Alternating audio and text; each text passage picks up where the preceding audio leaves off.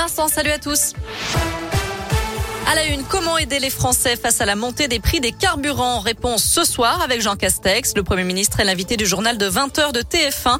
Il devrait annoncer les mesures du gouvernement pour faire face à cette augmentation.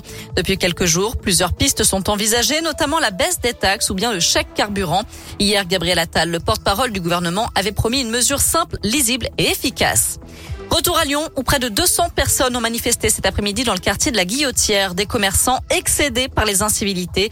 Ils dénoncent le climat d'insécurité qui règne dans ce quartier. Feux d'artifice, raquettes, trafic ou bagarres, des violences qui euh, leur ont fait perdre de nombreux clients au fil des mois.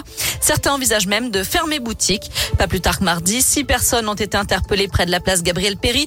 116 kilos de tabac et 171 grammes de cocaïne ont été saisis. Du renfort pour les agents des TCL, ils ont reçu 21 caméras piétons, des caméras de protection individuelles qui leur permettront de filmer en continu leurs interventions sans enregistrer. Ils pourront déclencher l'enregistrement en cas d'agression physique ou verbale ou encore à la demande d'un usager. 92 caméras seront mises en circulation d'ici le début de l'année prochaine.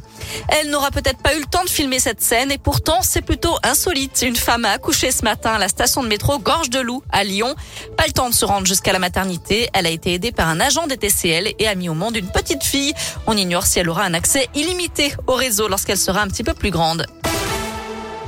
Dans le reste de l'actu en France, 120 000 foyers étaient toujours privés d'électricité cet après-midi. C'est la conséquence du passage de la tempête Aurore la nuit dernière. Une rafale de vent à 150 km heure a d'ailleurs été enregistrée dans l'Ain, dans le Revermont, mais aucun dégât majeur n'a été constaté dans la région, à part quelques chutes d'arbres selon les pompiers. Météo France a désormais levé toutes les alertes. On termine avec un mot de sport et du foot à suivre ce soir, puisque les Lyonnais jouent sur la pelouse du Sparta Prague à 21h en Ligue Europa. Ce sera sans Dembélé et Slimani puisqu'ils sont tous les deux blessés. Merci beaucoup Noémie